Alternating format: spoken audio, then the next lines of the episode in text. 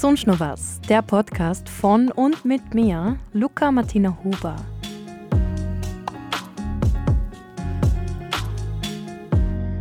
Also Innovation ist für mich ein ganz ein wesentliches Element, weil für mich Innovation schon der Motor für Veränderung und Weiterentwicklung ist. Und sie muss natürlich nicht nur technisch auch umsetzbar oder machbar sein, sondern sie muss auch wirtschaftlich darstellbar sein stell dir vor, um Gottes Willen, was soll ich jetzt tun?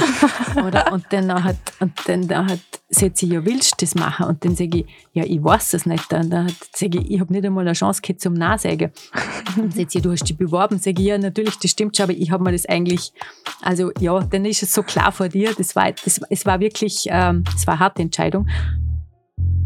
Ähm, und das Zweite ist durchaus auch gesellschaftlich, oder? Man ist nach wie vor noch eine, unter Anführungszeichen, Rabenmutter, wenn man normal wieder schaffen geht oder fast 100 Prozent wieder schaffen geht und nicht daheim ist beim Kind. Also da muss ich natürlich gesellschaftlich auch noch ganz vieles mhm. tun und auch sowas, denke ich, hat die Politik zu unterstützen. Und hast du das für die irgendwann in deinem Leben sichtbar wahrgenommen, dass es bei dir eine gläserne Decke gegeben hat, die du durchbrochen hast?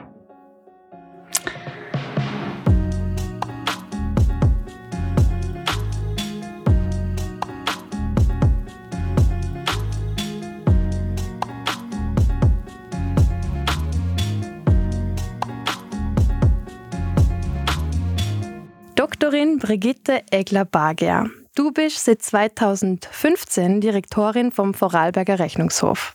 Davor warst du unter anderem selbstständig als Unternehmens- und Organisationsberaterin mit Schwerpunkt auf Innovationsmanagement, Strategieentwicklung und Change Management. Außerdem warst du 15 Jahre lang Dozentin für strategisches Management am MCI und du warst unter anderem auch Beraterin bei McKinsey Company. Hallo Brigitte. Hallo Luca, vielen Dank für die Einladung. Danke, mich, dass ich da sein darf. Danke, dass du dir die Zeit nimmst. Also mir das sehr geehrt. Ich finde, das ist ein spannendes Format und ich bin immer offen für sowas. Ich habe so einen Podcast noch nie gemacht und haben mir gedacht, ja, warum nicht? Und äh, dann probieren wir doch das mal aus.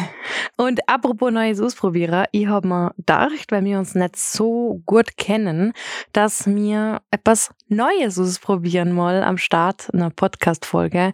Und zwar auf Instagram ist das ja so ein bisschen ein Trend, so dieses This or That, also entweder oder Spiel Spiele. Und das habe ich mir überlegt, dass wir das jetzt machen, wenn das für dich passt. Voll spannend. Cool, wenn du da gleich dabei bist. Absolut. Dann fange ich einfach an. Coffee or Tea? Coffee, ganz klar. Mhm. Immer in der Früh? Oder? Zunehmend weniger in der Früh, mhm. aber Mittag jedenfalls. Okay, wie viel Kaffees trinkst du am Tag? Mehr als zwei Tassen nicht. Okay, jo. Und mhm. ab 16 Uhr nimm, weil genau, dann kann ich genau, ich kann im Schlafen, ja genau. okay, dann wir schauen aber lange Nacht vor mir, dann ist was anderes. Kommt das oft vor? Nicht so oft nicht, aber hin und wieder mal. okay, aber dann haben wir da ja schon mal was ja, gemeinsam. Einstimmung. Mhm. Frühstück oder Abendessen? Abendessen. Was ist dein Lieblingsabendessen? Ein feines Gemüse Mhm. Ähm, oder eine gute Suppe. Ich bin nur ein Suppen- oder Eintopf-Fan. Sowas mag ich ganz gern. Mhm. Was natürlich ist, je später es wird, desto weniger üppig fällt das Mal aus, weil dann ist mir der Hunger meistens schon vergangen mhm. oder ich habe mit irgendwelchen Kleinigkeiten, vorwiegend Keksen, die Keksfanatiker gestillt. Okay. Sommer oder Winter? Das ist eine schwierige Frage. Mhm. Ähm, eigentlich, eigentlich der Sommer von der Jahreszeit, von, von, von den Stimmungen. Aber ich, ich liebe den Winter, weil ich wahnsinnig gern Ski fahre. Film oder Buch? Buch. Also ich war lange in der Literaturrunde, die dann leider aufgehört hat, ah, wo echt? ich regelmäßig gelesen habe und das habe ich sehr spannend gefunden. Mhm. Und ich habe eigentlich immer ein Buch in Arbeit. Was ist so das Genre, wo du gern liest? Also ich lese gern so Familiendramen über mehrere Generationen. Mhm. Ich lese so wahnsinnig gern so Frauenthemen, Frauenschicksale in anderen Ländern oder, oder bei uns, also so verwobene Familiengeschichten.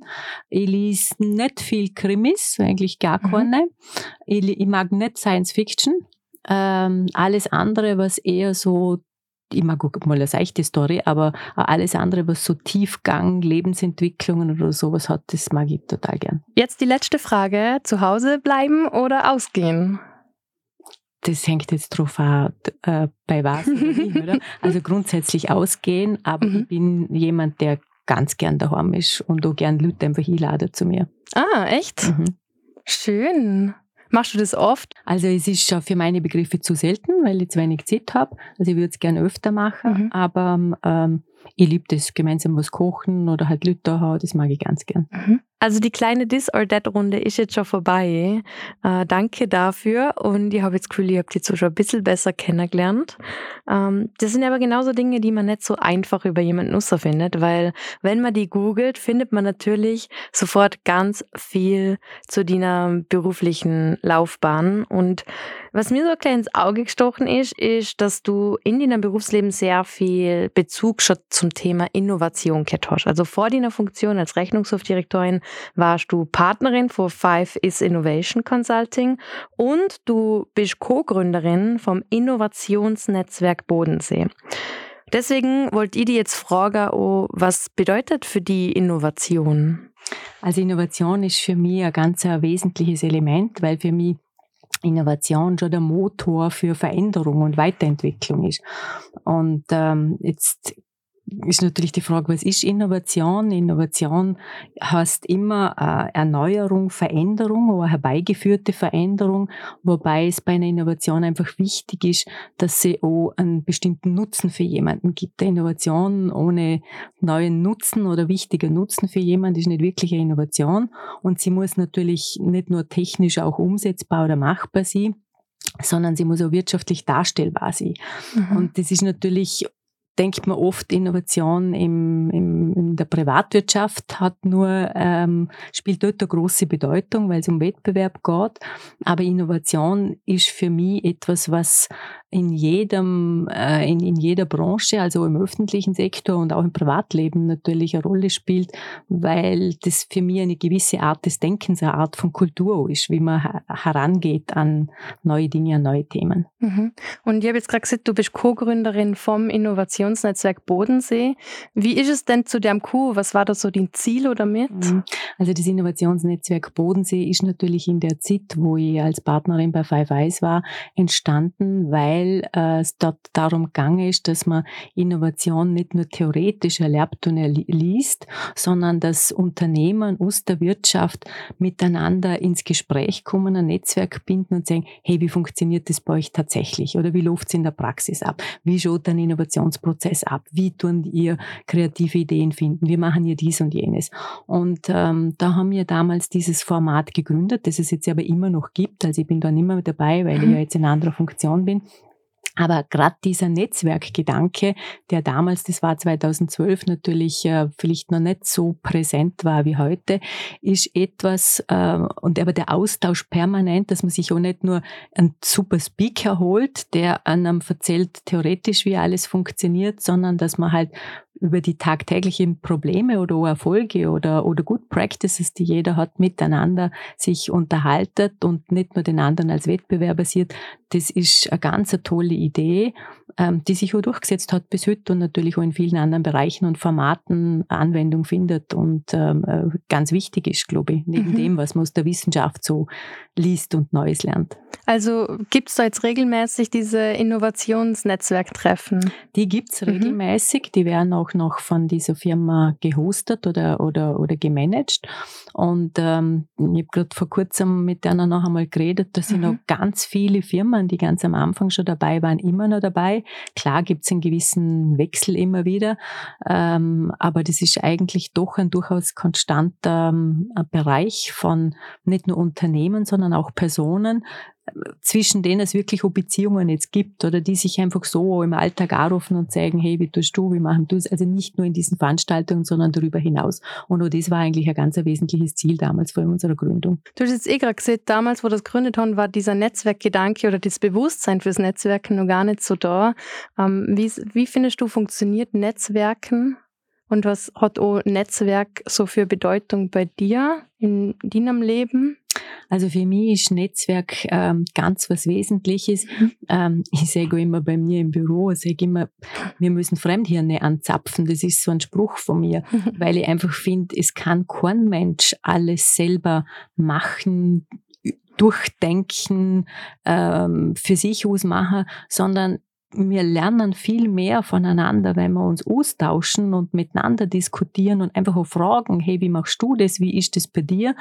Und ähm, das heißt natürlich nicht, dass man alles unreflektiert übernimmt, aber das heißt einfach den Horizont öffnen, offen sie für Neues und dann natürlich für sich in der eigenen Reflexion herausfinden, was passt zu mir, was kann ich da aufnehmen, was kann ich weitergehen und letztlich ist es ein Geben und Nehmen. Und darum finde ich solche, solche, solche Formate, wo man wo man voneinander lernt. Vielleicht braucht es manchmal, wie gesagt, ein kleinen Impuls oder sowas, aber, aber nicht nur, hey, wir sind so super, wir sind so toll, schon alle, sondern, sondern offen und ehrlich miteinander seht, was läuft da bei uns nicht da? Äh, oder wo haben wir eine Frage, wo wir eigentlich wissen, hey, wie machen ihr das? Das finde ich eigentlich die tollsten Lernerfahrungen, äh, die man hat und ich finde, das geht oft einfach zu kurz oder kommt oft einfach zu kurz, weil halt vieles in der Wirtschaft einfach auch in die Richtung geht, dass man sich einfach nur toll und super darstellen will. Und ähm, ja, da kann man, das ist die Frage, wie ehrlich das nachher ist. Ich glaube, mhm. lernen kann man beim anderen mehr. Du hast jetzt voll viele so Schlagworte gesehen, wo mich dann aber wieder zur Innovation auch führen. Also ich sehe, ein Netzwerk mit Innovation hängt auch zusammen. Wolltest du eigentlich immer schon Rechnungshofdirektorin werden? Ich hätte nie damit gerechnet, mhm. Ähm, dass, ich, dass ich in dieser Funktion lande. Das war nicht in meiner Lebensplanung äh, drin enthalten. Und das ist eigentlich ähm, ja, eine, lustige Geschichte, ähm, wie das damals so, so kummer ist. Also hättest du mich äh, vor 2014 gefragt, hätte ich gesagt, nein, ich bin in der Privatwirtschaft ja. beheimatet, das ist mein Weg. Also warum diese Frage hätte ich damals gesehen. Ja, und was hat sich denn geändert? Naja, es war, es war so, äh, ich habe schon immer, äh, seit es den Landesrechnungshof in Vorarlberg gibt, äh, für den Landesrechnungshof Vorarlberg, aber auch für andere ähm, Landesrechnungshöfe und für den Rechnungshof Österreich Seminare gemacht. Ähm, teilweise in Vorarlberg auch bei Prüfungen äh, mitgearbeitet, äh, Sitzen gibt. Ähm, und, und dann ist die Situation gekommen, dass der, mein Vorgänger, der vorherige Direktor, nach schwerer Krankheit verstorben ist und das Team mich gefragt hat, ähm, äh, also erstens den gefragt habe, Mensch, kannst du uns da nicht unterstützen in, der, in dieser Interimsphase und auch gesagt hat, bitte bewirb dich für diesen Job. Und ich, ich habe überhaupt nicht daran gedacht und gesagt, warum sollte ich das, oder? Und dann, dann, und dann fängt man halt an nachdenken und schaut sich so den Lebenslauf an und wie ich den so meinen Lebenslauf angeschaut habe, habe ich schon festgestellt, man kann aus dem Lebenla Lebenslauf so einen öffentlichen Strang aus, ähm, aussehen. Also ich, ich habe war bei einem Institut in der Gründung und im Aufbau dabei an der Uni, am Institut für Verwaltungsmanagement, also das sich mit dem öffentlichen Sektor beschäftigt hat. Ähm, ich habe seit der Zeit damals ähm, immer Projekte irgendwo im öffentlichen Sektor in Österreich gemacht. Ich habe aber diese Beratungen im öffentlichen Sektor äh, gemacht und diese Seminare. Also ich habe immer, immer irgendwas für den öffentlichen Bereich gemacht. Und dann, und dann haben die, und ich habe natürlich die Leute kennt dort im Team in Vorarlberg und haben gedacht, ja okay, den bewirbst du halt. Aber, aber ich habe mich nicht wirklich, ich mich nicht beworben mit dem Ziel, ich will das jetzt unbedingt machen. Okay. Ähm, wie ist dir die Entscheidung gefallen denn, wo du gemerkt hast, du hast die zwischen, ich glaube, es waren 13 Kandidatinnen, also Kandidaten und Kandidatinnen, die sich da oben beworben haben und dann bist du wahrer, einstimmig. Aber hast du dann das Gefühl gehabt, okay, ähm, ich habe jetzt gar keine Entscheidungsmöglichkeit mehr, oder? Also ich, ich, ich weiß gar nicht, um wie viele Kandidaten und Kandidatinnen nee, das 13 waren. Aber, aber ich weiß noch ganz genau, und zwar wie wenn das gestern gewesen wäre, ich war gerade auf dem Weg im Auto, auf dem Weg ins Büro ähm, ähm, und dann hat mich der Landtagspräsident angerufen und hat aber gesagt, dass ich praktisch da, ähm, äh, dass man mich auserwählt hat, einstimmig Stimmig wird das erst später im Landtag dann gewählt, mm, aber dass ich, dass mhm. ich praktisch das, das wir und, und dass ich ich weiß noch, wie viel später das war, aber in wenigen Wochen später das Amt ähm, praktisch antreten. und ich weiß noch, ich bin damals ins Büro rein und habe damals zu meiner Partner gesagt, stell dir vor, um Gottes Willen, was soll ich jetzt tun? Oder? Und dann hat, und dann hat, sagt sie, ja, willst du das machen? Und dann sage ich, ja, ich weiß es nicht. Und dann hat, sage ich, ich habe nicht einmal eine Chance gehabt zum Nachsagen. Und sagt sie, ja, du hast dich beworben. Sage ich, ja, natürlich, das stimmt schon, aber ich habe mir das eigentlich also ja, dann ist es so klar vor dir. Das war, das, es war wirklich, ähm, es war eine harte Entscheidung.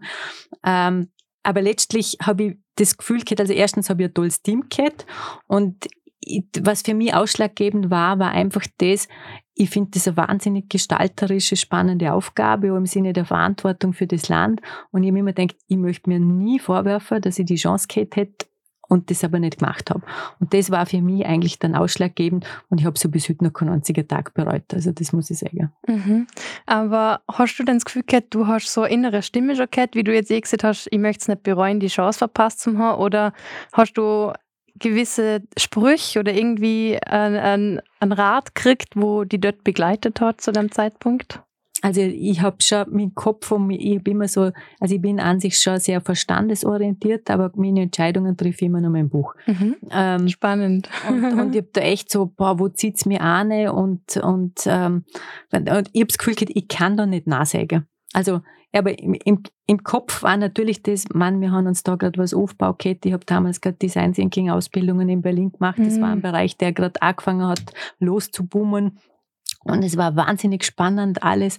Und trotzdem habe ich das Gefühl gehabt, ich muss das jetzt einfach tun. Und das war der Buch. Mhm. Und das ist so mein, das ist schon mein, mein Motto oder, oder mein Motto. Also das ist schon das, was mich, glaube ich, prägt, dass ich bei solchen, es muss stimmig sein für mich. Und ähm, ich habe das Gefühl gehabt, das ist stimmig. Und wenn ich jemanden erklären hätte müssen, warum, warum ist es das, ich weiß nicht, ob ich das in Worte gut fassen hätte können. Mhm. Hast du manchmal das Gefühl gehabt, so danach, dass, oder gerade in der Anfangszeit, dass Kopf und Bauch aber nicht ganz stimmig waren, so am Anfang?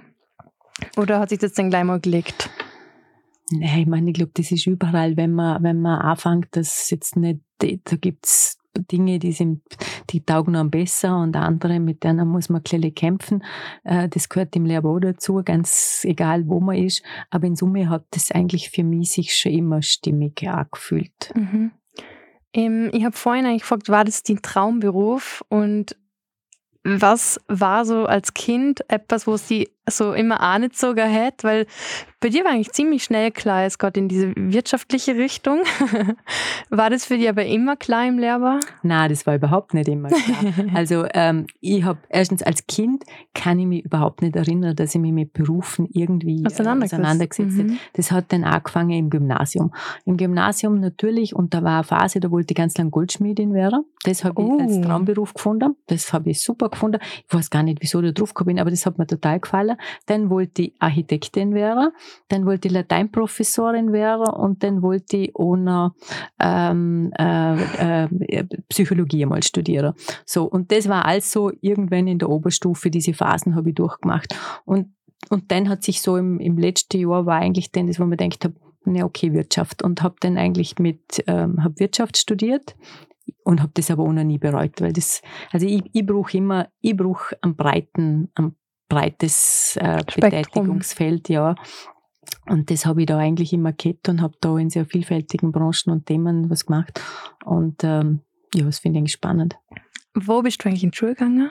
Ich bin in ein neusprachliches Gymnasium gegangen, mhm. also ins BG Gallus in Bregenz. Habe mich eigentlich eher dort mit Sprachen, also überhaupt mhm. nicht mit Wirtschaft, ähm, auch nicht mit Finanzen oder sowas beschäftigt. Also ich habe keinen Hack gemacht und habe ja dann im Studium zuerst mal Buchhaltung und das alles nachlernen müssen. Mhm. Also ähm, ja, ich bin eher breit, ich habe auch nicht Hauswirtschaft oder sowas ähm, gelernt und trotzdem habe ich viele Hobbys, die von Kochen, Stricken, Sticken, Nähen, also, es, also ja, ich, mir gefallen viele Dinge. Mhm. Ist meistens, dass die Zeit kurz ist. und ja, das kann ich gut verstehen. Also du kommst mit 24 Stunden am Tag nicht gut aus in dem Fall. Also sie sind zumindest ausgefüllt. okay, also du gehst spät ins Bett. Ja. Mhm. ähm, ich habe gerade vorhin noch gefragt, wie dir damals die Entscheidung gefallen ist. Mhm. Und weil ich habe gelesen, da gibt es ein Berufsverbot. Also du darfst mhm. jetzt nebenher nichts anderes mhm. tun. Und war das auch so ein Gedanke oder so ein Thema für die? Das war jedenfalls ein Thema für mich, mhm. ja, weil ähm, ich habe ja damals, ähm, also ich, ich, war selbstständig, ich war Partnerin in der, in der, in der Innovationsagentur, ich habe am MCI einen Lehrauftrag gehabt ähm, und ich habe natürlich diese Sachen alle und zwar wirklich von heute auf morgen zurücklegen müssen, oder? Also ich kann mich erinnern, beim MCI die Prüfungen, ich wo die letzten Wiederholungsprüfungen dort nicht ablegen können und das waren, das waren Dinge, die, die habe ich gern transparent gemacht. Mhm. Und ähm, ja, man hat eine Lösung gefunden. Und das ist, das ist bei uns jetzt halt so streng, das ist in anderen Ländern anders. Mhm. Wobei, das ist auf der einen Seite, glaube ich, ist es ganz zentral in der Position, dass man natürlich äh, für für diese Institutionen, wo man prüfzuständig ist, nichts machen kann. Ich glaube, das ist ganz, das ist ganz selbstverständlich. Und bei uns ist halt ein generelles äh, Verbot. Das ist noch einmal strenger, was einfach diese Objektivität und, und die Unabhängigkeit äh, stärkt. Das gilt im Übrigen auch für unsere Mitarbeiter, was mhm. natürlich auch eine hohe Anforderung ist. Ja, aber ich glaube, das ist vielleicht auch, weil Vorarlberg gerade so klein ist ja. und weil man halt gleich mal mit jemandem ins Gespräch kommt und dann ja. erfahrt man es vielleicht oder dass es halt schwieriger ist, um diese Neutralität zum halt Absolut. Also es ist, es ist jedenfalls wichtig und gut, dass man da einfach immer drüber steht und nicht in irgendwo verwoben ist und in mögliche Interessenskonflikte kommt. Mhm. Okay, wenn jetzt jemand die fragt, hey, was machst du eigentlich, Brigitte? Wie erklärst du das denn meistens der Leute? Ja, also ich, ich erkläre das immer so, dass ich sage, die Aufgabe vom Rechnungshof ist, dass er schaut, ob das öffentliche Geld, also das heißt, das, die, das sind die Gelder des Landes und der Gemeinden im Wesentlichen, ob die sparsam, wirtschaftlich und zweckmäßig verwendet werden. Mhm. Ähm, und, und das ist wichtig, dass wir das machen, weil der Landesrechnungshof ist einfach eine unabhängige Institution, die versucht, das objektiv darzustellen. Mhm. Wir verfolgen keine anderen Ziele, als dass wir das kontrollieren. Also das sind nicht irgendwelche politischen oder anderen Ziele, die vielleicht dann ähm, das nicht, nicht also dazu führen, dass es nicht ganz so objektiv ist, sondern uns geht es wirklich darum, die Sache so darzustellen, wie sie ist. Mhm. Und das Ergebnis, zu dem wir da gekommen sind und wie wir das beurteilen, das wird dann in einem Prüfbericht äh, veröffentlicht, der auch jedem Bürger zur Verfügung steht. Den kann man auf unserer Webseite downloaden und wird den Organen im Land, die für die Kontrolle zuständig sind, die die Entscheidungen treffen müssen, zur Verfügung gestellt. Das ist im Land der Landtag der dann letztlich wieder für neue Gesetze oder so zuständig ist. Das ist im Gemeindebereich die Gemeindevertretung. Und wir geben deren Empfehlungen ab, was man aber anders oder besser machen sollte. Das ist eigentlich unsere Arbeit. Und dadurch ist das ein wichtiges Instrument in der Demokratie, damit der Bürger auch weiß, was passiert mit seinem Geld und in einem gewissen Sinne äh, sich darauf verlassen kann, dass da jemand drauf schaut, dass da nicht, ähm, äh, also dass da sinnvolle Dinge damit gemacht mhm. werden. Also darum sagen wir immer, wir sind nur sowas für, wie ein Anwalt für den Steuerzahler, wobei wir nicht ein Anwalt oder ein Gericht sind. Wir mhm. sagen nicht, äh, wir sind kein Gericht, das spricht, sondern wir geben halt Empfehlungen ab und schauen, wie wirtschaftlich, wie zweckmäßig mhm. ist da was.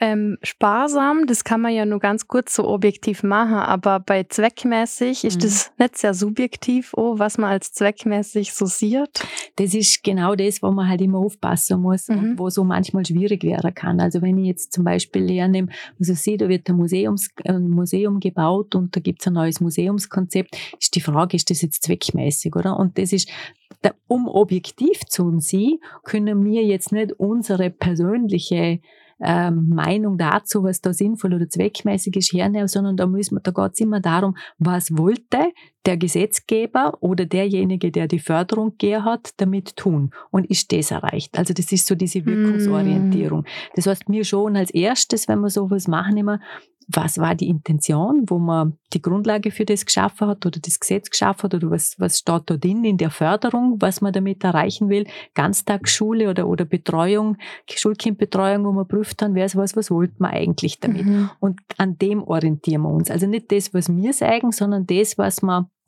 also das Grundziel eigentlich weißt, eh vorher genau, war. Oder, oder vom mhm. Regierungsprogramm oft. Mhm. Oder vieles so ist ja im Ursprung einfach dann im Regierungsprogramm, oder? Und das vom Regierungsprogramm sind die Schwerpunkte und die Ziele, die sich dann im Budget durchsetzen. Und und um das geht's. Weil wir sind nicht die Regierung, die sagt, was man tun soll, mhm. sondern wir beurteilen ja das, die Regierung wollte etwas ähm, oder der Landtag hat etwas beschlossen. So, und was hat man denn gemacht? Äh, entspricht es dem? Das heißt, wir nehmen diese Maßstäbe her. Mhm. Hast du manchmal das Gefühl, dass manche vielleicht gar nicht genau verstanden, dass der Rechnungshof eigentlich nur das prüft und nicht mitentscheiden kann, wofür die Gelder äh, eingesetzt werden? Oder gibt es eigentlich vom Rechnungshof ganz viel schon oh, Einfluss und Machteinfluss so quasi? Also de facto ist es natürlich so, dass wir das nicht entscheiden. Wir dürfen auch gar nicht in die operativen Geschäfte da Einfluss nehmen, sondern das, was wir machen, sind wie gesagt Empfehlungen. Also die kann man umsetzen.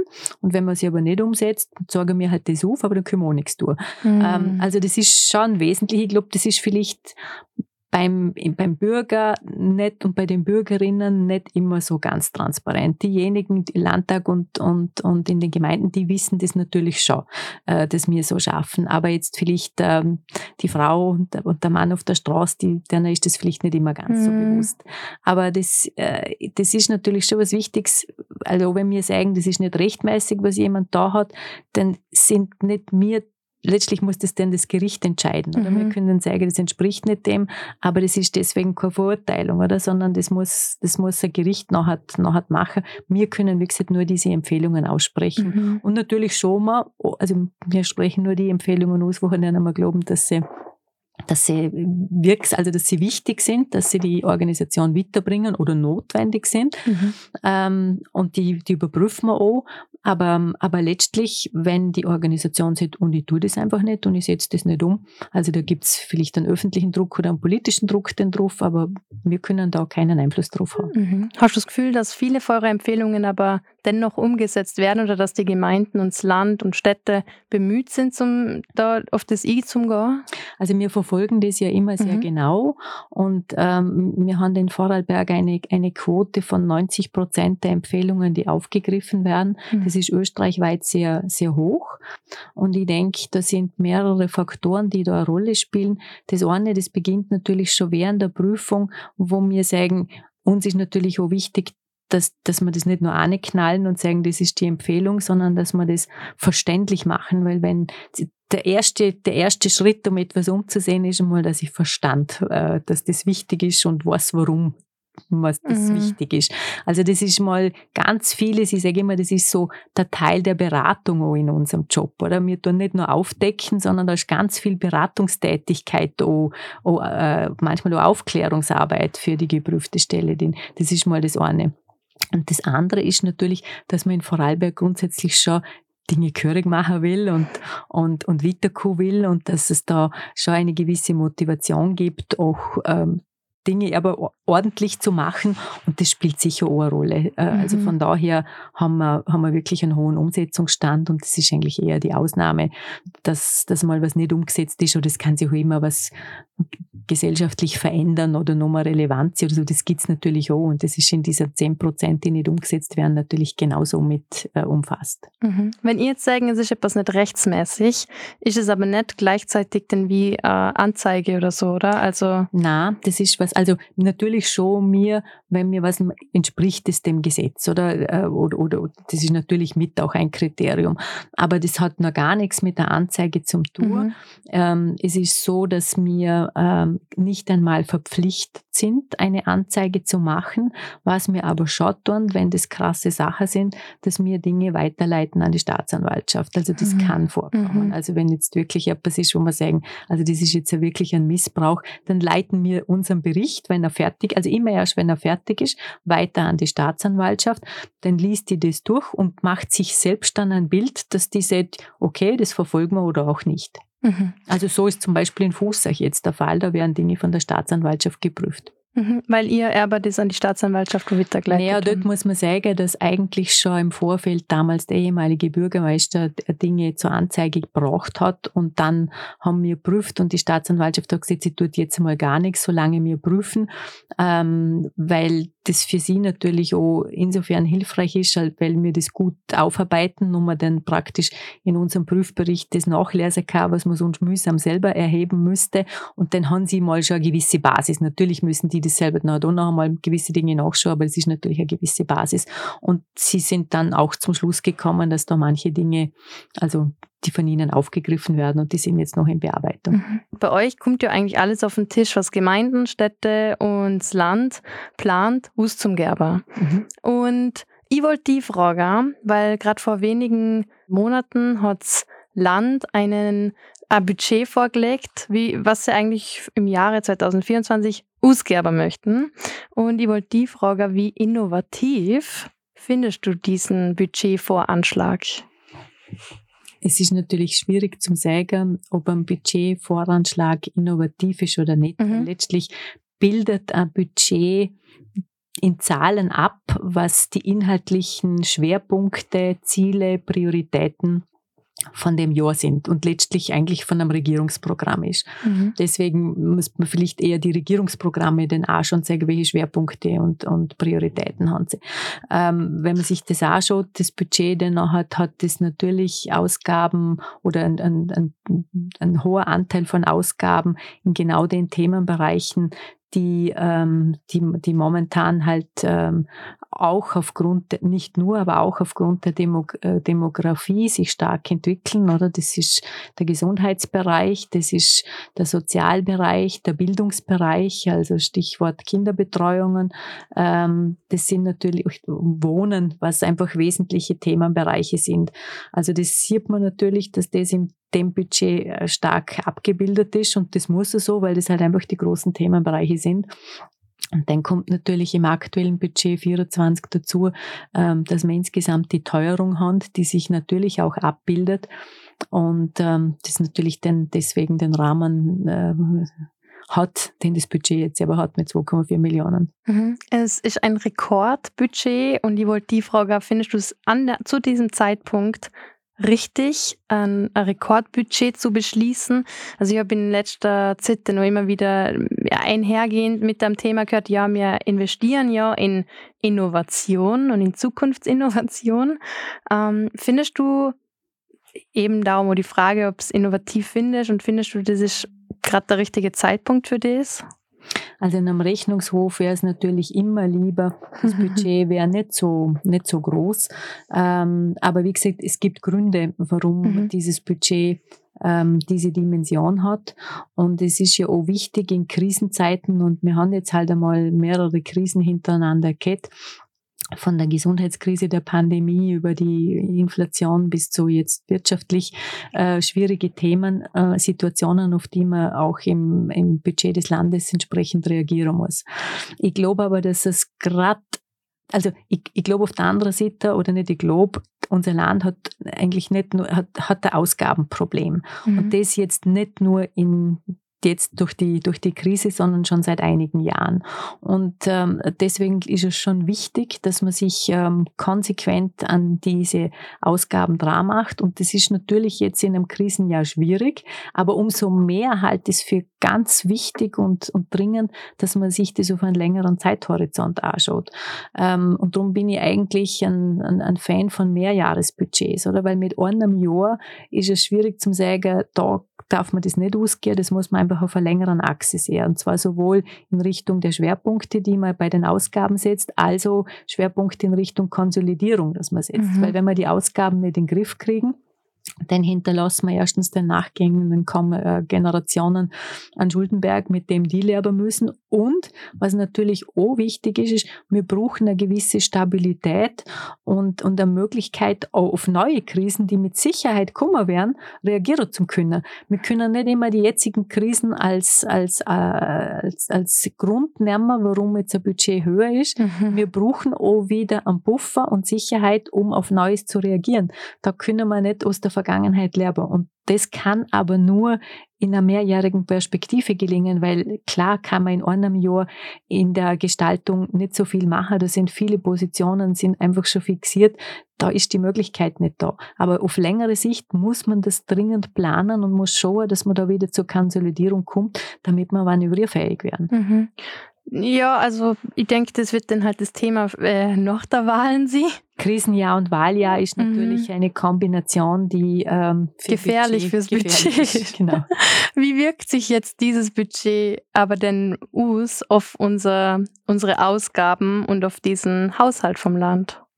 Also der Haushalt vom Land äh, hat natürlich ähm, Schulden sind da, sind da vorgesehen.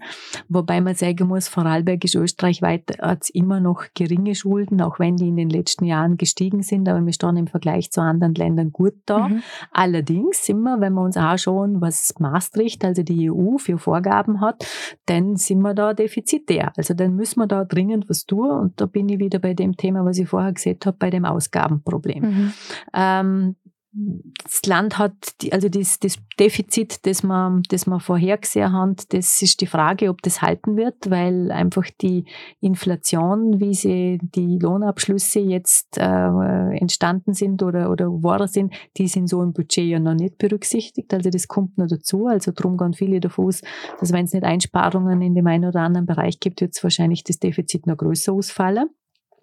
Das Land hat bisher auch immer die Devise gehabt, diese Netto-Null-Schuldenpolitik. Äh, das mhm. heißt, wir nehmen nur so viel neue Schulden auf, wie man alte zurückzahlt haben, also keine neuen Schulden, die dazukommen. Das heißt aber natürlich auch, wenn wir das nach vorne sehen, wir wissen alle, die Zinsen sind gestiegen. Äh, früher waren die Schulden noch billig. Ähm, wir haben da auch noch einiges an Schulden, die man zu einem günstigen, relativ günstigen Zinssatz und so einem Fixzinssatz äh, aufgenommen hat. Aber die neuen Schulden, die man machen muss, die werden teurer werden. Mhm. Und äh, das ist natürlich eine Situation, die nicht nur unser Land, sondern sämtliche Gemeinden und alle Gebietskörperschaften extrem belastet. Und ähm, wenn man jetzt weiß, dass die Zinsen irgendwann wieder kleine Falle werden, aber sie sind dennoch deutlich höher als jetzt im letzten Jahr mhm. oder vor zwei Jahren. Und das ist eine Situation, die einfach noch einmal mehr Druck gibt auf diese Thematik, ähm, wie schaffen wir es, dass wir unser Budget konsolidieren und vor allem an den Ausgaben auch arbeiten. Mhm. Ist das, kommt so ein Budgetvoranschlag auch bei euch auf den Tisch und haben ihr dann auch schon im Rechnungshof angeschaut und da genau solche Ideen oder Empfehlungen oder Maßnahmen schon ausarbeitet? Also der Budgetvoranschlag kommt zu uns genau dann, wenn er aus uns an die Presse geht, mhm. wenn er normal veröffentlicht ist. Also da haben wir, sind wir im Vorfeld in keinster Art und Weise damit befasst. Äh, der Rechnungshof schafft ja auch so, dass wir eigentlich unsere Aussagen immer aufgrund von einem Prüfbericht machen. Also nur weil der Budgetvoranschlag noch ein Huss ist, fangen wir nicht an, irgendwelche Kommentierungen dazu mhm. zu machen ähm, äh, von uns aus. Ähm, da müsste man das Ganze prüfen. Äh, wobei ein Budget zu prüfen ähm, ist in dem Sinn schwierig, weil wie gesagt, das sind politische Zielsetzungen, die dahinter standen und die, die dürfen wir ja nicht kritisieren. Also ja. das ist, oder wir können nur sagen, was sind die Konsequenzen aus dem Ganzen und das habe ich vorher, das habe ich vorher gesehen. Aber es ist also nicht so, dass wir in irgendeiner Form damit eingebunden sind. Mhm.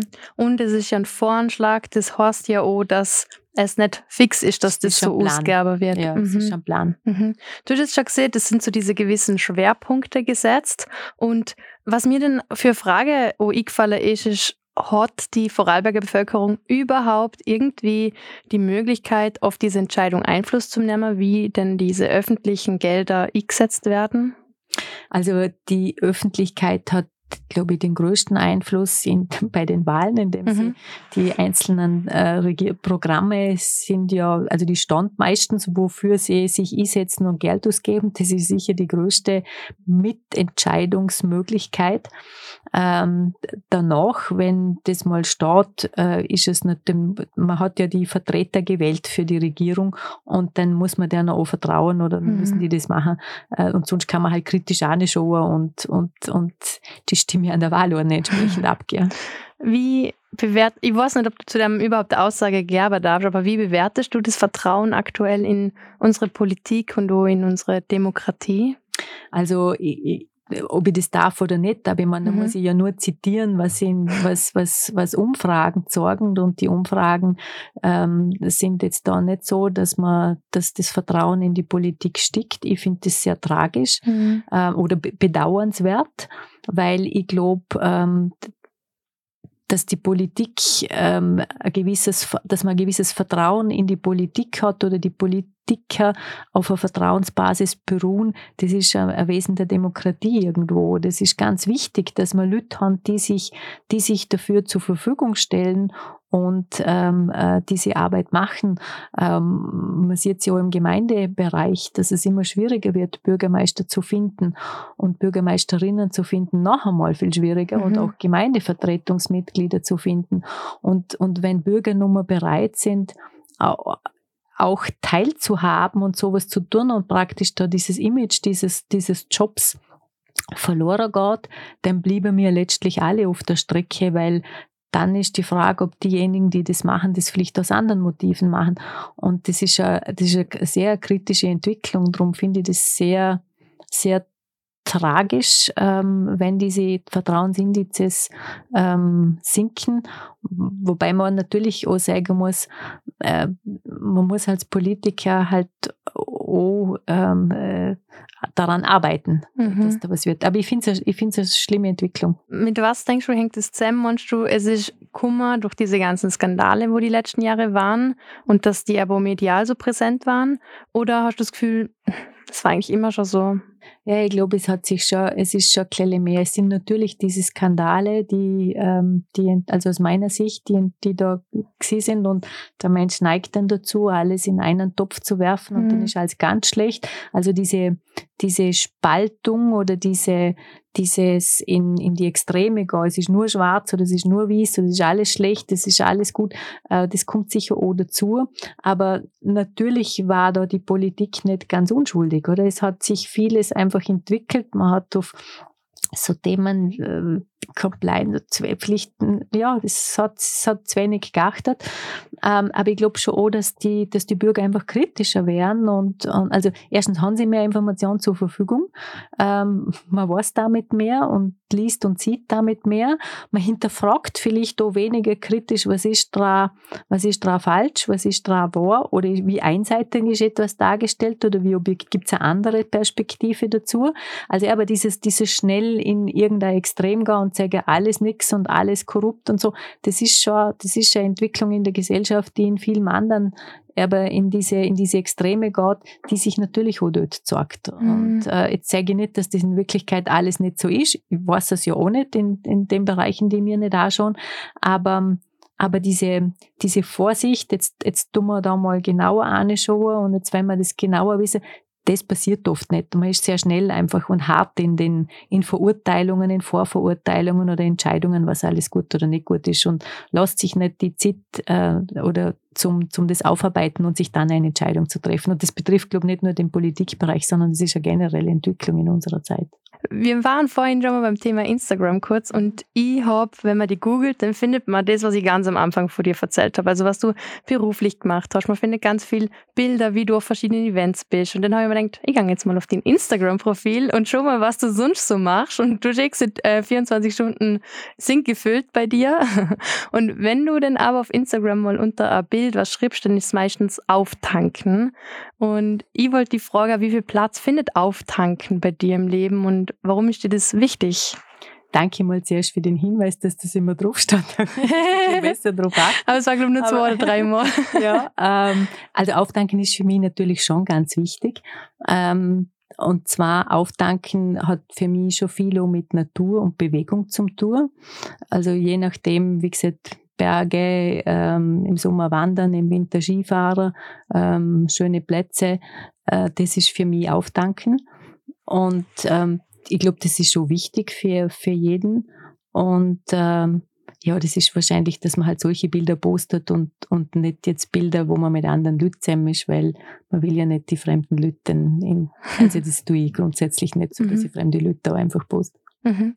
Ähm, in dem Fall ist es wichtig für dich, dass du so in die Natur kommst, oder? Oder merkst du, dass du selber unrund wirst, wenn du jetzt nicht dieses Auftanken hast oder nicht rauskommst? Also unrund vielleicht weniger, mhm. aber ich merke, dass mir Bewegung natürlich fehlt. Ähm, und, und das brauche ich, also nicht nur aus dem gesundheitlichen Aspekt, sondern einfach im Sinn von durchatmen, frische Luft tanken, das, da, da fühle ich mich wieder wohl und frei und da kommt man auf andere Gedanken wieder mal, da kann man wieder loslassen und da kann man wieder äh, aber an, an was anderes denken. Das schätze ich schon und das brauche ich auch. Mhm. Und da schaue ich auch drauf, dass ich diese Zeit habe.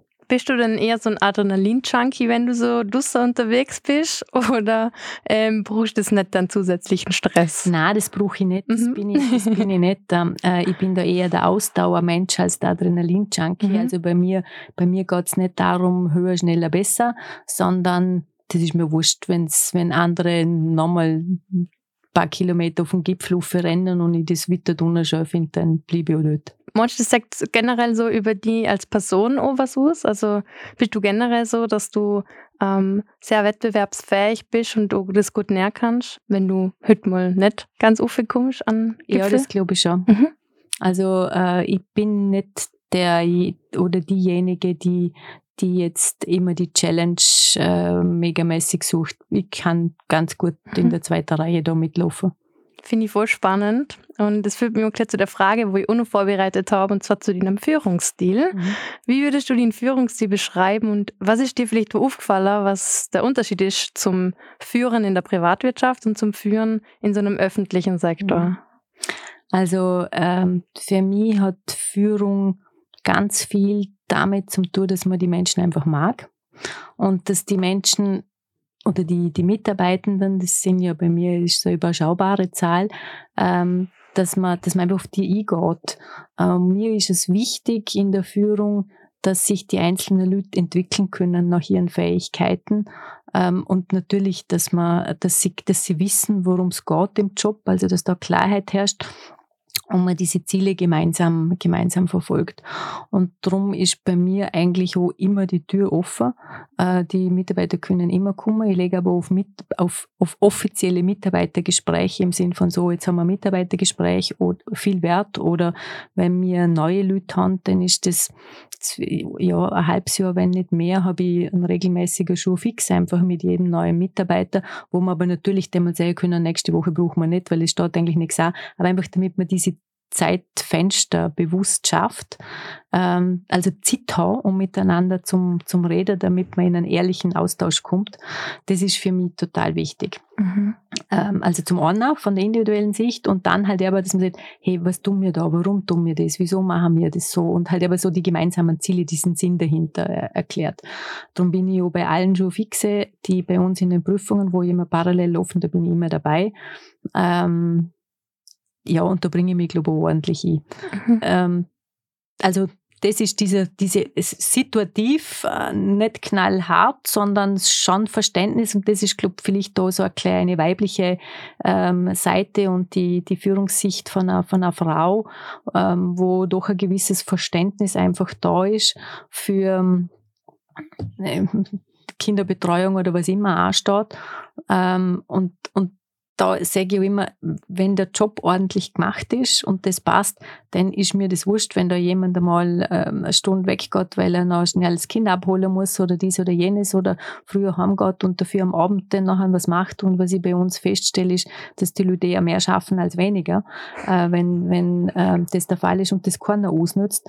Wobei ich sehr kritisch reagiere, wenn ich merke, das wird ausgenutzt. Also mhm. dann, dann, dann reagiere ich kritisch. Ähm, also das ist so von der Führung und so von der, was ist der Unterschied zwischen der Privatwirtschaft und dem öffentlichen Bereich? Ich Führungskräfte sind auch nur Menschen und so vielfältig wie Menschen sind, sind natürlich die Führungskräfte. Äh, ich glaube, in der in der, in der Privatwirtschaft ist das Thema Führung und überhaupt Aufgaben einer Führung vielleicht ein bisschen später kommen als in der Privatwirtschaft. Ähm, aber inzwischen ist es, glaube ich, wird es gesehen und wird da entsprechend reagiert und wird da vieles gemacht.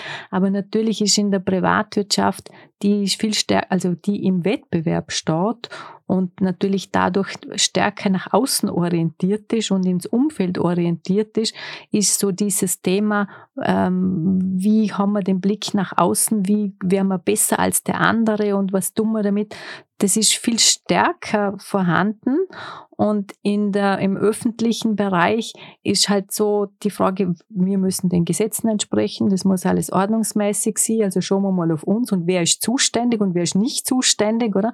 Und aus dem kommt natürlich auch so ein gewisses Risiko von so einem Silo-Denken und zu wenig vielleicht nach außen schauen und man kann ja auch existieren im öffentlichen Bereich, wenn man nicht nach außen schaut. Und das hat natürlich auch beim, beim Thema Führung dann erklärt was zum tun, dass man einfach halt zu wenig und nicht auf die Mitarbeiter und das andere schaut, sondern eher so auf die Sache. Ähm, und das sind vielleicht so kleine, waren oder waren längere Zeit die Nachteile, die da ähm, damit verbunden waren. Aber ich glaube, das hat man erkannt, dass äh, es geht nicht nur um einen Wettbewerb mit potenziellen Konkurrenten um andere Dienstleistungen und Produkte, sondern inzwischen natürlich um einen Wettbewerb um Mitarbeiter. Und ähm, äh, ich glaube, es kann auch nichts Schöneres passieren, als dass man gute Mitarbeiter findet und das hängt halt dann auch mit dem zusammen. Und auf der anderen Seite nichts Schlimmeres, als dass man keine Mitarbeiter findet, mhm. die zu, zu der Organisation wollen. Und ähm, das ist für mich genauso eine Form von Wettbewerb. Und das hängt natürlich, das kann, da hat der Führungskraft ganz eine wesentliche Rolle als in der Vorbildwirkung. Aber letztlich ist es so, das muss halt ein stimmiges Team sein. Und ähm, darum ist für mich die Zusammensetzung insgesamt von einem Team oder von einer Teamarbeit hat da eine ganz eine, eine wesentliche Rolle. Und ich sehe mich da eigentlich als Befähiger, um dieses Team noch besser fähig zu machen, dass sie halt einen guten Job machen können. Mhm. Ähm, ich finde, man kann eigentlich aus beiden Welten so voll spannende Aspekte äußern, ja, und aber trotzdem irgendwo sagen, okay, vielleicht sollte man weniger davor. Ähm, findest du, war das für dich eine Umstellung, also wo du jetzt da eher vom privaten Bereich dann in den öffentlichen Kubisch, weil du aber gerade gesagt hast, eigentlich ist der Blickwinkel ganz ein anderer. Mhm.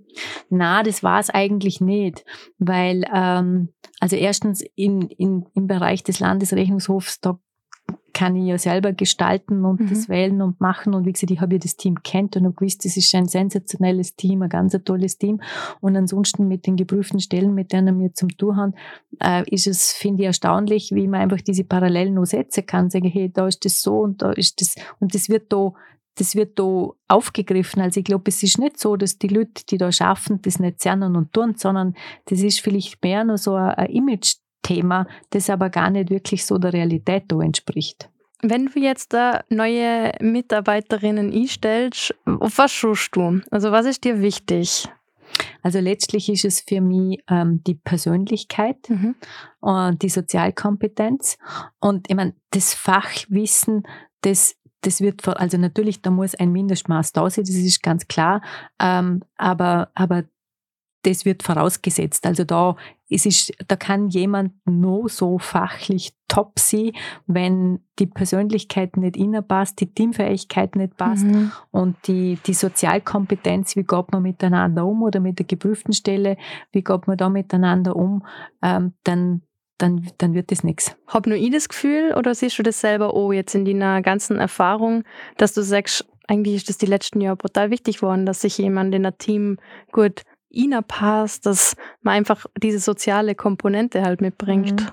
Ich glaube schon, dass es wichtig geworden ist, mhm. weil mhm. erstens glaube ich, dass Teamarbeit wichtiger geworden ist und dann glaube ich ganz generell, dass dass unsere Welt halt, ich meine, das sind so diese abgedroschenen Schlagworte, aber sie ist einfach vernetzter geworden. Man kann die Themen nicht so eindeutig irgendwo zuordnen und sagen, das gehört daher, das gehört daher, der macht das, der macht das. Das, das, das fließt alles mehr ineinander und ähm, damit ist es, ist es wichtig, dass sich jemand in verschiedenen Bereichen bewegen kann, sich irgendwo neu entwickeln kann, mit was Neues zum Tun. Ich kann nicht das ist nicht ein abgeschlossenes Bäckchen und da bleibt er, sondern der muss da, der muss da sich entwickeln können.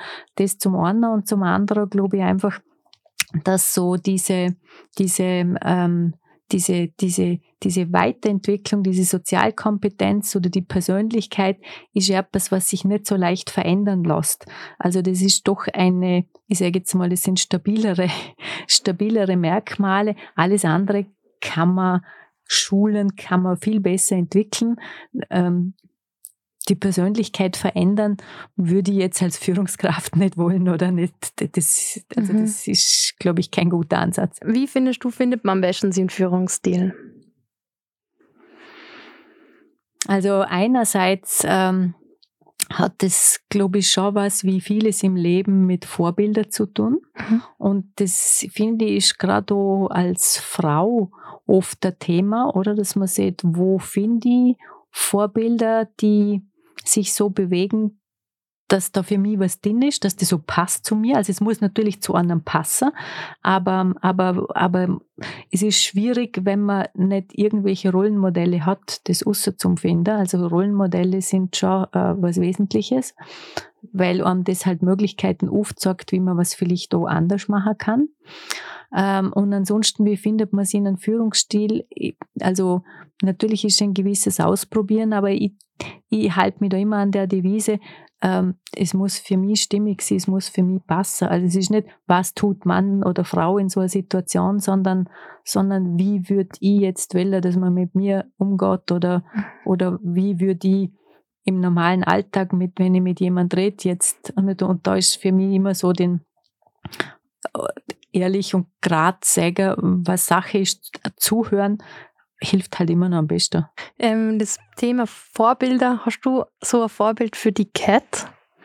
Also ich habe nicht ein Vorbild mhm. Cat, aber aber ich habe ähm, habe schon ein paar Vorbilder so gehabt. Wie gesagt, ich war ja in einer Beratungs-, also ich, ich, war an der Uni als einzige Frau in dem Institut, wo man Am aufgebaut MCI haben. Nein, das war in Innsbruck an der Uni. Ah, mhm. Im MCI war ich Lektorin, ja, da Mhm. ähm, äh, war ich jetzt nicht in ein Institut eingebunden.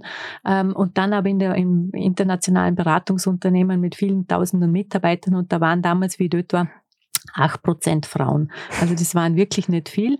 Und da hat es natürlich schon einige, ein paar Frauen auch gegeben in der, in der Führung. Und für mich war das so eine Spreizung. Die einen, die halt einfach so die knallharten waren, die vielleicht eher so, also die, die männlich, das, das, das männliche Führungs, ähm, also das damals vorherrschende männliche Führungsverhalten imitiert haben und andere, die halt bewusst anders waren. Und das, das habe ich schon spannend gefunden, dass man das nicht zwangsweise gleich machen muss, wie vielleicht da die Männer drüber, die denken und handeln den Film halt dann doch erklären oder haben einen anderen Blickwinkel drauf.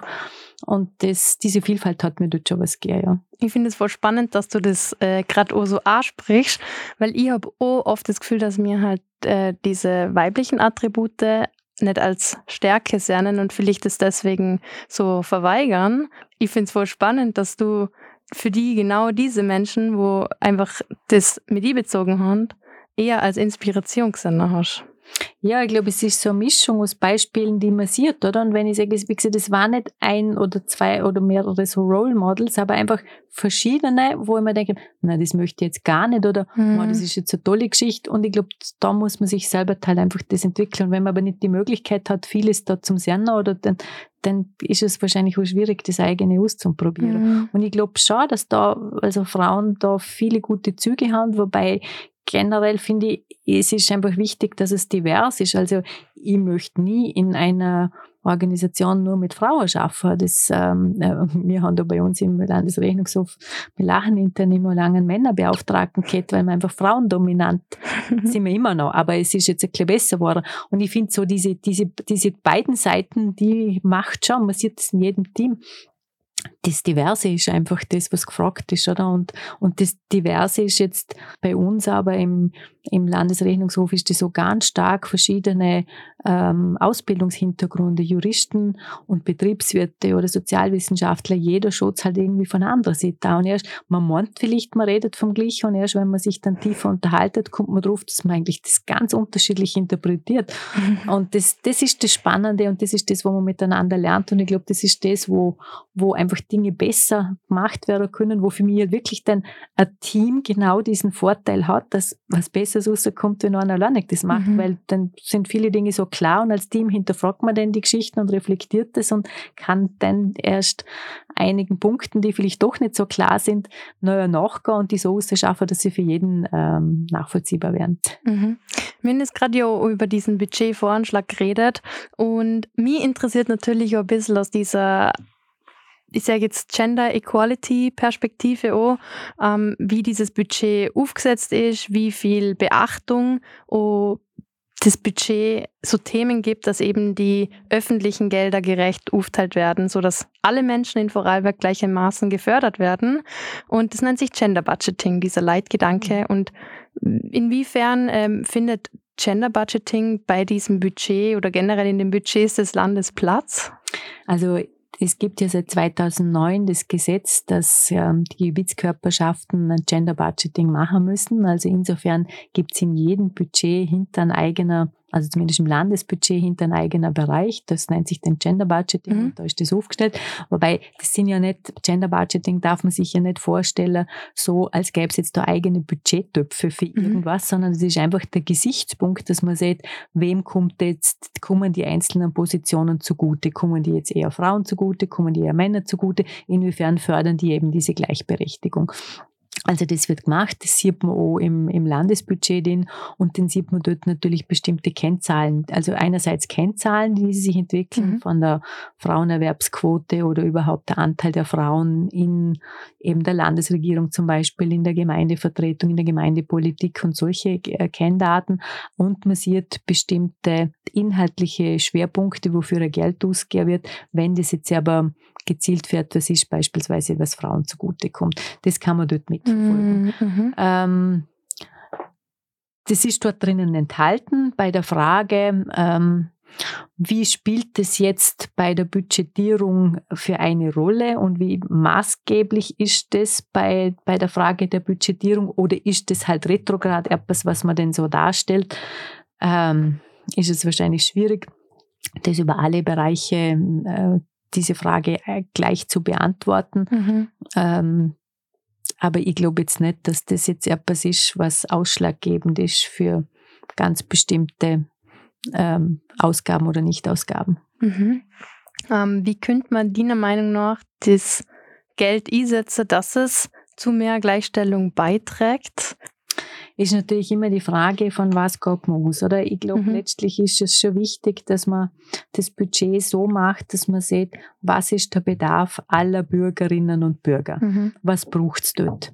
Und, ähm, und, und wenn das so ist, dass die mehr Kinderbetreuung brauchen, oder wenn das so ist, dass der Gesundheitssektor neue Formate braucht oder, oder mehr Geld für Erweiterung von Spitälern oder sowas und das eine sinnvolle Maßnahme ist, dann glaube ich, ist es wichtig, dass man das Budget ableitet, ab, äh, abbildet.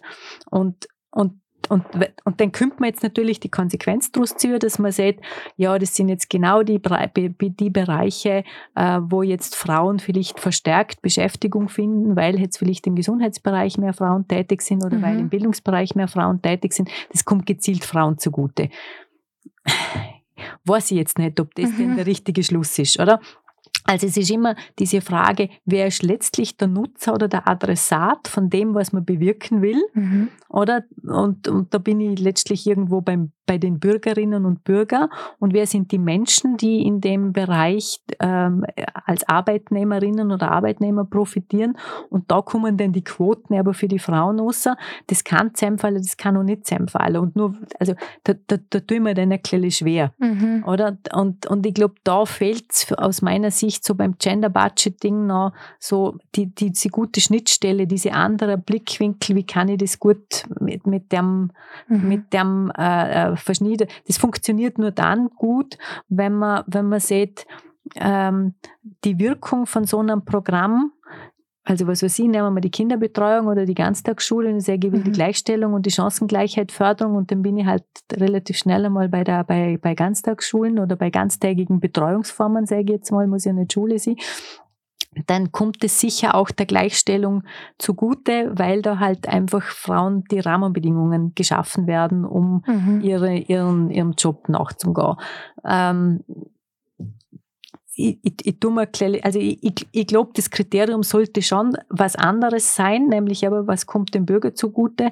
Und, und das andere ist vielleicht so ein Monitoring, das man, das man draufsetzt und sagt, aber Achtung, führt das vielleicht zu irgendeiner Ungleichverteilung, die man so nicht wendet und müssen wir was anderes entsprechend mhm. aufsetzen. Weil ich glaube schon, dass man, um, um gezielt ähm, Geschlechtergleichberechtigung zu machen, halt bestimmte Programme braucht, die, was weiß ich, von, von Frauen in die Technik, aber genauso wie Väter in die Karenz. Also das, ja. oder, das, von, von beiden Seiten. Und die Frage ist, wo, wo macht man da was? Wie viel Geld setzt man für das ein?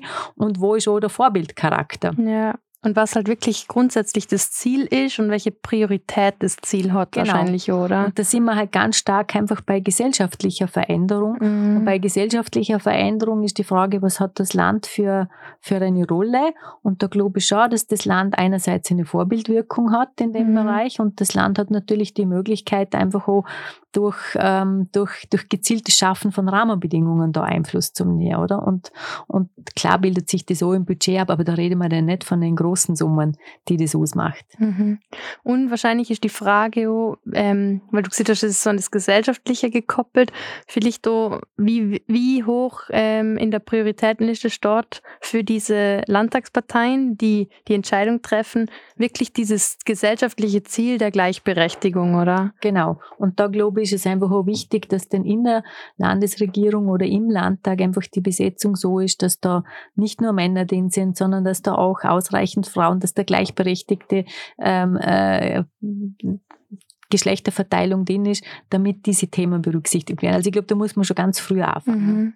Du hast jetzt vorhin noch gesehen, dass man eben schon kann, beim Gender Budgeting kommt es jetzt mehr eben diesen, ich sage jetzt, Männern oder Frauen zugute, also diese typischen männlichen und weiblichen Bereiche? Und wie wird denn das in der Wirtschaft abgekapselt oder unterschieden, diese typischen Bereiche?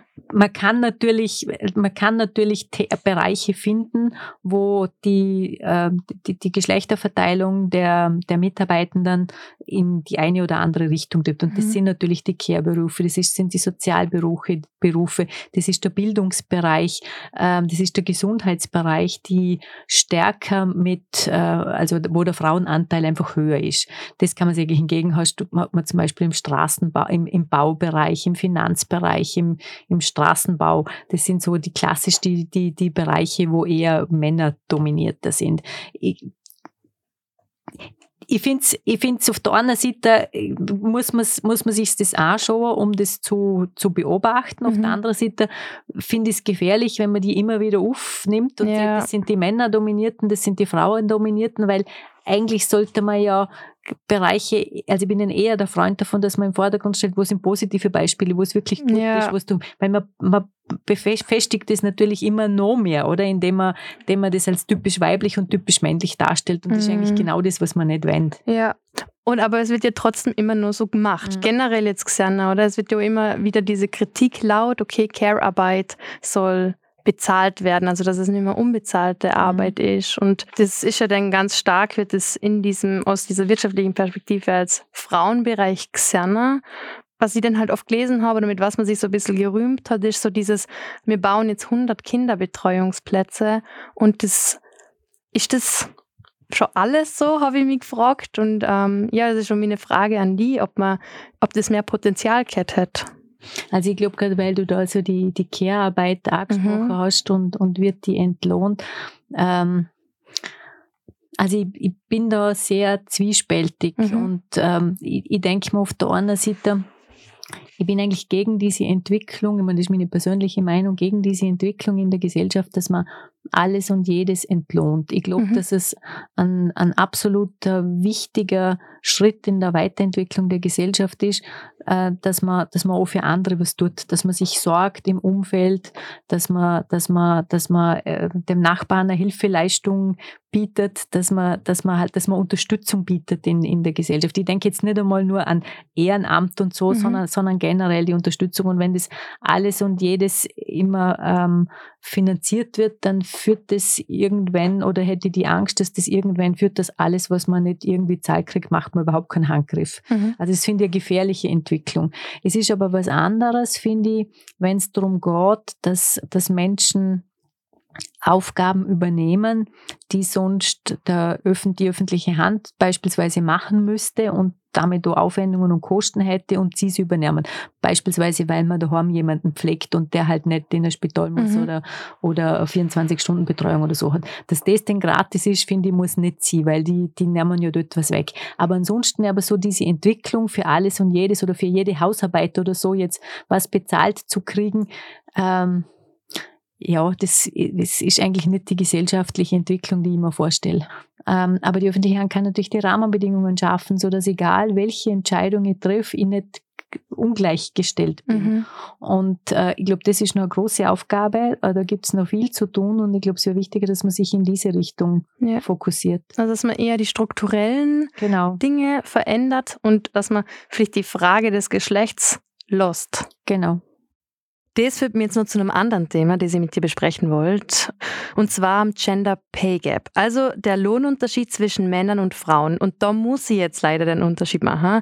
Weil wenn ich mir die Statistiken zum Gender Pay Gap allgemein so anschaue, dann sieht man, dass grundsätzlich die Gehälter von Männern und Frauen bis zum 30. Lebensjahr ähnlich exponentiell steigen, weil also sie sind zwar grundsätzlich äh, unterschiedlich hoch, weil ja das Einstiegsgehalt unterschiedlich hoch ist, aber bei beiden verläuft der Anstieg bis zum 30. Lebensjahr ähnlich.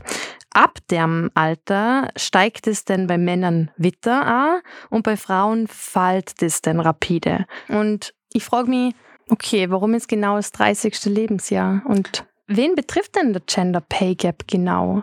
Also ich, ich kann da jetzt nicht die absolut exakte wissenschaftliche mhm. Interpretation für diese Frage bieten, aber wenn man sich die Zahlen anschaut und dann halt der kleine ähm, Hausverstand oder Lebenserfahrung mit dazu fließen lässt, dann ist das natürlich die Phase, in dem Frauen die Kinder, die, die Kinder kriegen. Und wenn man sich die Zahlen anschaut, dort gerade auch vom Land, was sind so Rückkehrquoten aus mhm. der Karenz, ähm, dann stellen wir fest, es gibt zwar durchaus mehr Männer, die inzwischen in Karenz kommen, das ist gut, aber die Rückkehrquote von den Männern, und zwar, dass sie in ihrem ursprünglichen Beschäftigungsausmaß zurückkommen, und das ist in der Regel 100 Prozent, also ist sehr hoch, also die ist, die ist deutlich über 90 Prozent. Und bei Frauen in Vorarlberg, ich habe mir das jetzt gerade ausgesucht, ähm, ist der Anteil ähm, deutlich geringer. Der ist, der ist deutlich geringer, die überhaupt wieder in den Job zurückkommen. Mhm. Und wenn sie zurückkommen, dann ist es natürlich ein extrem hoher Teilzeitgrad. Es sind 62, 80, 82 Prozent der Frauen, äh, die Teilzeit arbeiten, nach, nach der Karenz zurückkommen. Und davon wiederum zwei Drittel nur geringfügig, was natürlich fast gar nichts ist. Und dass sich dann der Pay Gap natürlich niederschlägt, mhm. ich glaube, das, das versteht sich von selber. Mhm. Also ich glaube, das ist auch so kleine, ähm, das Thema, was ich mit der Kinderbetreuung habe, oder wir rühmen uns in Vorarlberg oft, dass wir da viel ausgebaut haben in der Kinderbetreuung, aber das ist die Anzahl grundsätzlicher Plätze. Das sieht noch nicht so aus, wie die Öffnungszeiten sind. Mhm. Und ich weiß nicht, ist denn das Kind eine Stunde in der Woche nur dort oder ist das halt äh, die ganze Woche jeden Tag oder zumindest 50 Prozent dort oder 60, es muss eigentlich 60 Prozent dort sein, wenn ich einen 50 Prozent Job machen will. Also das ist, und ich glaube, diese Quantität der der Kinderbetreuung oder die Öffnungszeiten, das ist das Wesentliche, was einfach auch Rahmenbedingungen bedeuten, äh, wenn man will, dass eine Frau ähm, wieder ins Berufsleben, also wenn sie die Entscheidung für sich selber treffen will, ganz mhm. klar, oder? Das ist, das ist immer die Voraussetzung. Aber ich, ich habe das bei unseren eigenen Mitarbeitern gesehen. Ähm, das ist einfach nicht selbstverständlich, dass man einen Platz hat, der ermöglicht, dass man in dem Ausmaß schaffen will, wie man es gern will oder wie man es muss, weil man es halt mhm. finanziell notwendig hat. Das ist das eine, wo ich glaube, wo ein großer Handlungsbedarf bei uns da ist. Ähm, und das zweite ist durchaus auch gesellschaftlich, oder? Man ist nach wie vor noch in vielen Bereichen eine unter Anführungszeichen Rabenmutter, wenn man normal wieder schaffen geht oder fast 100 Prozent wieder schaffen geht und nicht daheim ist beim Kind. Also da muss ich natürlich gesellschaftlich auch noch ganz vieles mhm. tun und auch sowas, denke ich, hat die Politik zu unterstützen. Mhm. Was ich ähm, auch irgendwo glaube, ist, dass dieses Bewusstsein dafür, dass wenn ich in Teilzeit arbeite, also ich habe das Gefühl, dass voll viele die Teilzeit nicht als so was Negatives ansehen und dass dieses Bewusstsein dafür, dass halt dadurch trotzdem eine finanzielle Abhängigkeit im, auch im Alter dann kommt, dass Absolut. das einfach nicht so ganz mhm. da ist. Absolut. Und das ist natürlich, je jünger die Generation ist, desto weniger ist das da, oder? Und, und jetzt möchte ich aber sagen, wenn wir von Teilzeit reden, ich meine, inzwischen, glaube ich, alles, was zwischen 80 und 100 ist, ist eh schon fast Fulltime, mhm. weil man bei Männern halt auch, also, es ist, die, die Leute, die wirklich 100% schaffen, die sind weniger und jeder weiß, wenn 100% auf dem, auf dem, äh, auf dem Arbeitsvertrag steht, dann sind es halt mal schnell 120 und zumindest in Phasen mhm. 120 und, und da will man halt mehr Zeit für sich. Das ist eine Entwicklung, die, die ist zur Kenntnis zu nehmen, aber ich glaube, alles, was halt wirklich dann drunter ist, das führt, das führt zu also es führt nicht nur zu Benachteiligungen in der, in der Altersteilzeit, es führt natürlich zu Benachteiligungen in der Karriere weil ich natürlich je mehr in eine Richtung Führungsposition gang, einfach gewisse zeitliche Flexibilitäten also das ist zwar schade und es wird sich ein bisschen vielleicht ändern, aber es ist grundsätzlich immer nur so, ich, ich muss eine gewisse zeitliche Flexibilität einfach aufbringen können, wenn mhm. ich irgendwo weiterkommen will. Und wenn ich die nicht habe, äh, weil ich nur auf öffentliche Betreuungseinrichtungen angewiesen bin und da privat kein Umfeld habe, und dann sind es halt diese Unterbrüche, die ähm, mhm. die dann eine große Rolle spielen. Mhm. Und dieser Unterbruch schadet Frauen mehr. Also Weil der Unterbruch länger ist bei Frauen. Mm, also ist der Wiedereinstieg, wenn jetzt zum Beispiel der Vater in Karenz wird und für die Kinderbetreuung zuständig wäre die ersten paar Jahre, da ist ja eigentlich statistisch bewiesen, dass denn doch der Wiedereinstieg für Männer einfacher ist. Ähm, woher denkst du, kommt das? Das eine ist das, was ich vorher gesagt habe, oder? Wenn mhm. die mit dem ursprünglichen Beschäftigungsausmaß wieder einsteigen dann mhm. glaube ich, fällt er weniger stark mhm. aus. Das mhm. wird für eine Frau genau gleich gelten, nur ist das halt oft nicht der Fall, dass sie mit dem ursprünglichen Beschäftigungsausmaß wieder steigt. Ähm, und das andere ist das, dass vielleicht die Erwartungshaltung aber das, das ist jetzt eine reine Vermutung, das weiß ich nicht, mhm. dass die Erwartungshaltung in der Gesellschaft halt dann vielleicht nur so ist, wenn der Mann dann da ist, dann ist er eher auf die Karriere orientiert und mhm. fällt nicht wieder aus. Bei einer Frau wird das mhm. nicht erwartet. Wobei das überkommene ähm, äh, Ansichten sind. Ich glaube, die Realität schaut da anders aus. Mhm. Bei dem Thema komme ich immer wieder an den Punkt, dass es maßgeblich entscheidend ist, was mir für Stereotype und für soziale Rollen und Rollenbilder haben. Und da schwingt auch das Thema der gläsernen Decke mit. Also die gläserne Decke ist so ein Konzept, das sehr unsichtbar ist. Das sind unsichtbare Barrieren, die Frauen auf ihrem Karriereweg begegnen und sie daran auch hindern, also diese gesellschaftlichen Rollenbilder, die wir haben, ähm, an der, auf der Karriereleiter äh, wieder offen zum Steiger. Und jetzt wollte ich die fragen, weil du ja doch in dieser Führungsposition bist, ob du bewusst diesen, diese gläserne Decke durchbrochen hast, ob dir das damals bewusst war, wo du auf dieser Karriereleiter aufgestiegen bist. Weil das ist ja etwas sehr Unsichtbares, dieser Prozess. Und hast du das für die irgendwann in deinem Leben sichtbar wahrgenommen, dass es bei dir eine gläserne Decke gehabt, die du durchbrochen hast?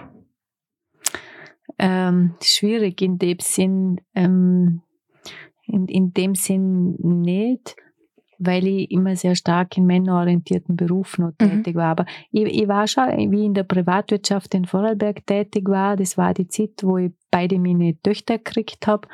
Ähm, da war das natürlich so, ich bin in diesem Unternehmen, ähm, habe ich begonnen mit der Idee, dass das da eine Weiterentwicklung gibt, vielleicht da in die Geschäftsführung rein. Und das war dann schon so, wenn du dann mal zwei Kinder hast, dann äh, dann, dann, also das habe ich dort, das hätte ich dort nicht, nicht der Blase, ich hätte nicht einmal den normalen Job, wenn ich nicht die Unterstützung von meiner Mama hätte, weil damals war mhm. vor vor 28 Jahren war die Kinderbetreuung noch nicht so, dass man sich auf die verlassen hat können. Und meine Mama war damals so äh, stark im Job verankert, also das wäre sonst nicht gegangen.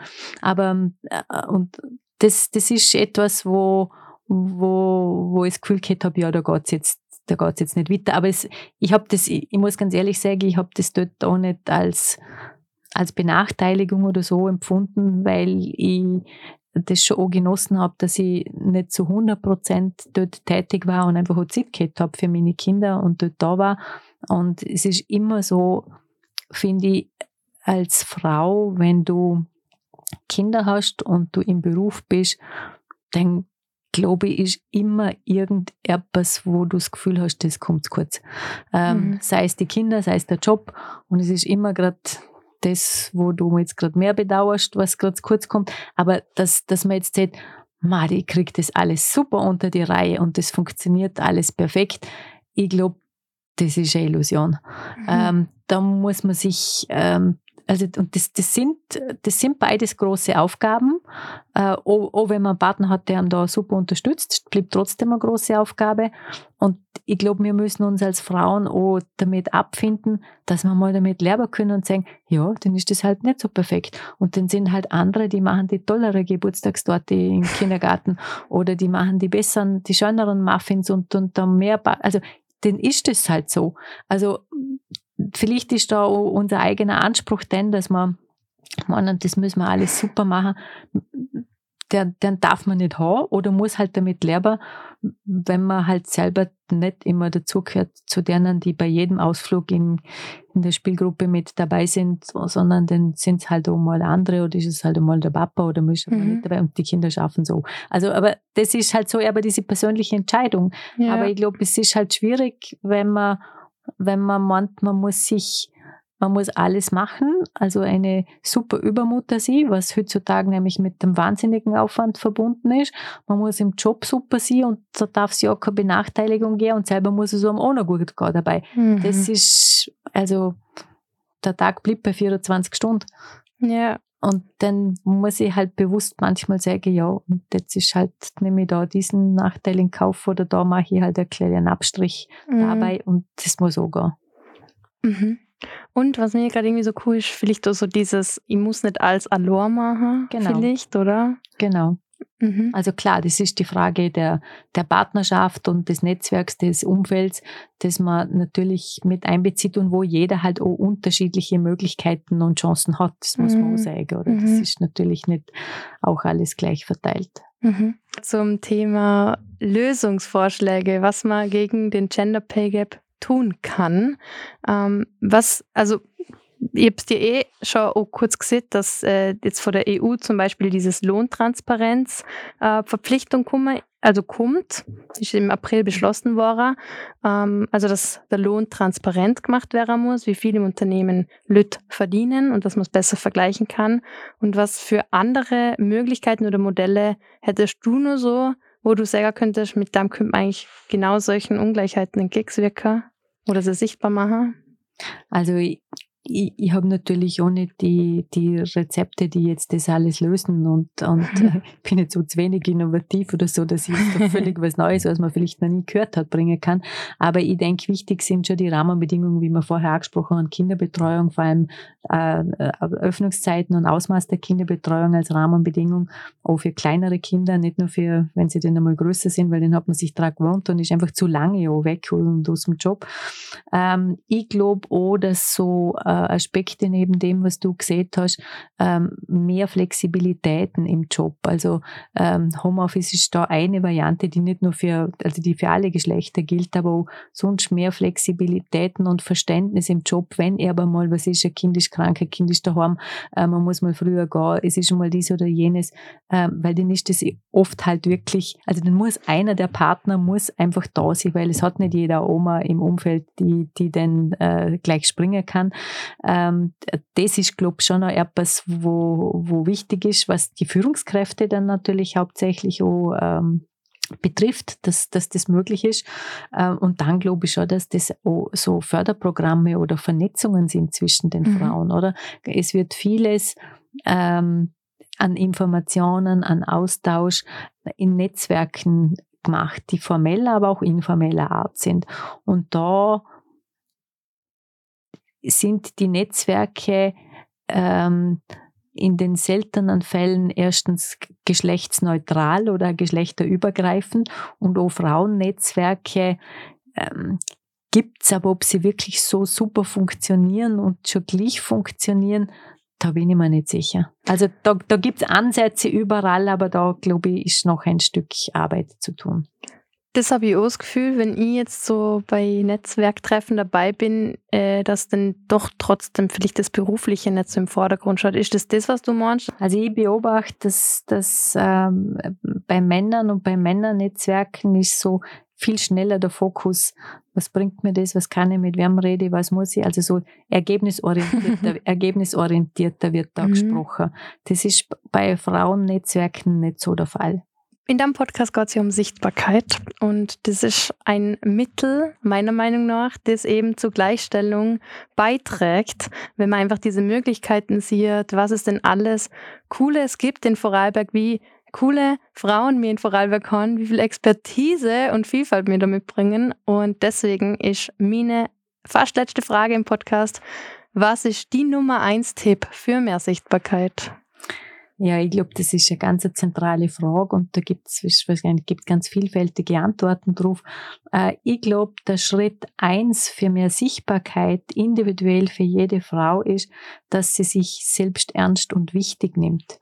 Und ähm, also das ist eine Haltungsfrage, eine Einstellung und nicht eine falsche Bescheidenheit. Ich erlebe ganz oft, dass Frauen ähm, wenn man sie irgendwas fragt, was sie tun oder also sie ermutigt, sichtbar zu sein, was ich und warum ich und es können doch andere nicht besser oder, oder meinst wirklich, dass ich das kann? Ein Mann stellt sich die Frage nicht. Es ist klar, dass man ihn fragt, weil er kann das am besten. Und so dieses, dieses einfach dieses Selbstbewusstsein, innere Haltung, ich glaube, das ist ein Schritt eins für, für mehr Sichtbarkeit. Weil wenn man das nicht hat, dann, dann kann auch Schritt zwei die nach außen getragene Sichtbarkeit nicht funktionieren.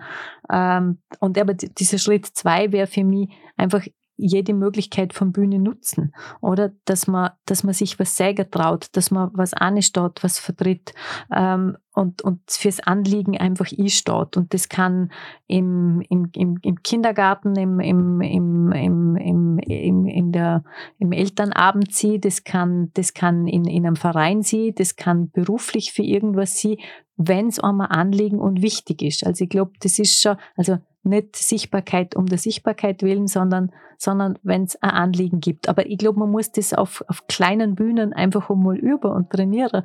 Und, äh, und, und dazu würde ich eigentlich ermutigen für mehr Sichtbarkeit. Mhm. Sonst noch was? Ja, sonst noch was ist einfach die Sichtbarkeit, ich glaube, ich habe es vorher eh schon gesagt, Sichtbarkeit um der Sichtbarkeit willen finde ich jetzt nicht gut. Sichtbarkeit muss wirklich etwas sein, was für einen authentisch ist, wofür man sich, wofür man Leidenschaft hat, wofür man sich einsetzt, dann bringt man es nämlich auch gut um. Ähm, nur sagen, um des Sagens willen, ist zu wenig. Also ich glaube, das ist genauso sichtbar, wenn man mal sieht, ähm, oder es ist wichtig, dass man sieht, und dazu kann ich jetzt einfach nichts sagen oder da sollen andere was sagen, weil die haben vielleicht mehr Ahnung. Ich habe vielleicht eine Meinung dazu, aber das ist, das ist jetzt so alles. Ähm, und das ist genauso okay. Aber authentisch und bei sich bleiben, ich glaube, das ist ganz wichtig und äh, das trifft, glaube ich, gerade für uns Frauen oder dazu, wir dürfen uns nicht verbiegen, nur weil wir die besseren Männer wären.